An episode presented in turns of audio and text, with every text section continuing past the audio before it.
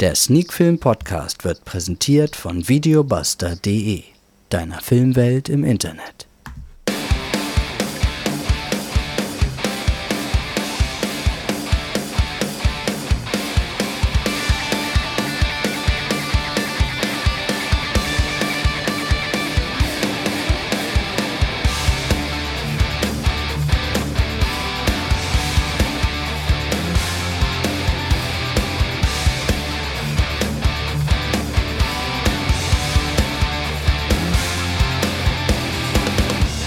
Sneak Film To Go Folge 168. Heute mit Spasmo.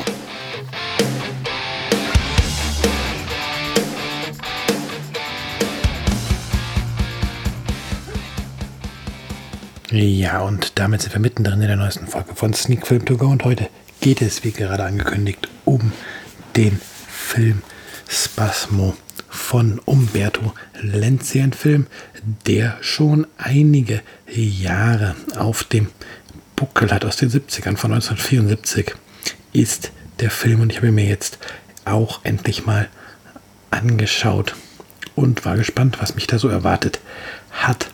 In diesem Film, wie gesagt, von Umberto Lenzi mit dabei. Vor der Kamera Robert Hoffmann, Maria Piaconte, Susi Kendall, Ivan Rassimos und Adolfo Lastretti Musik von Ennio Morricone. Also da sind ordentlich bekannte Namen involviert gewesen. Das Ganze läuft circa 94 Minuten. Ja.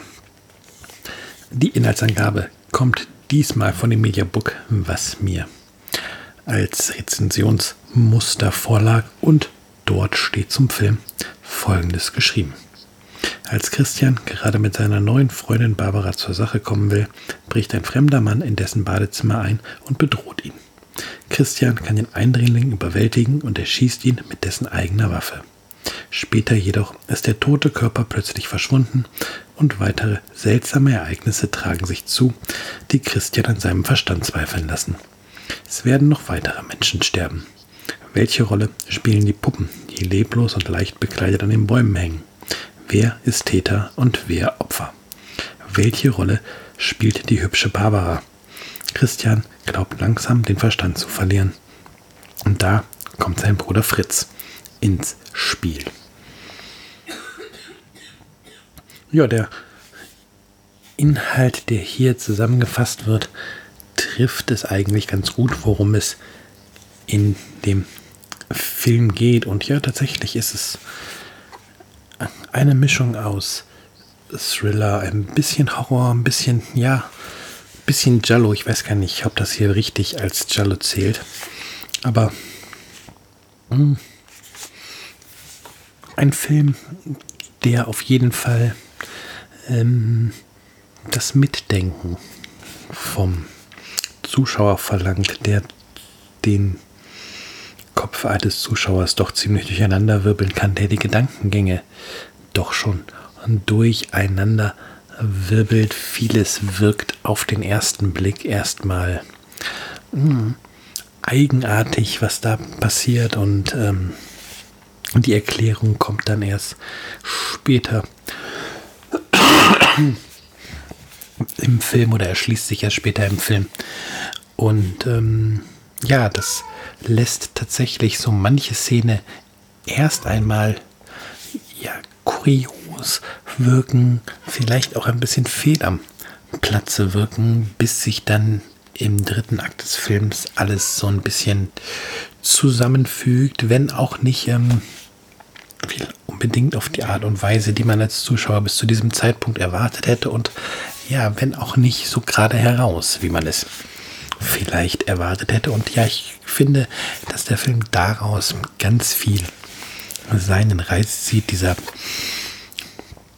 auch für die 70er Jahre durchaus temporeiche Auftakt des Films, schon die Eröffnungssequenz, die einiges an Fragen aufwirft und ja, dann auch die Begegnung von Christian und Barbara, die Fragen aufwirft, die einen schon ein wenig überlegen lassen, warum sich Christian in dieser Situation so verhält, wie er sich verhält. Ja, und gerade im zweiten Akt werden dann mehr und mehr Fragen aufgemacht, ähm, Handlungsstränge eröffnet, die man sich zunächst einmal selbst irgendwie versucht zurechtzulegen und zu verstehen. Und tatsächlich ist man im zweiten Akt ganz viel damit beschäftigt, ähm, an der Handlung dran zu bleiben, ähm, die vielen Richtungen, die der Film geht, da irgendwie diese Richtung nicht aus den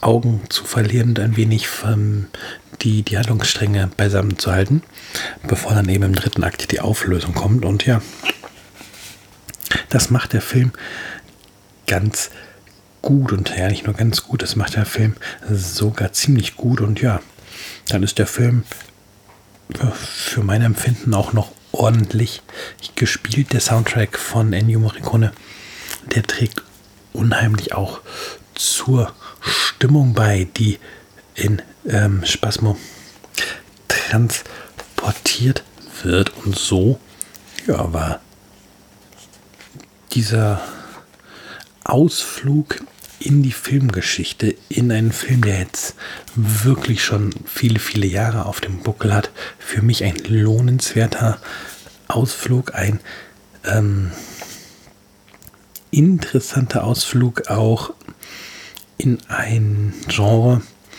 was mir bisher ja noch nicht so oft untergekommen ist, wo ich mich noch nicht so oft mit befasst habe. Wie gesagt, ähm, die Blu-ray bzw.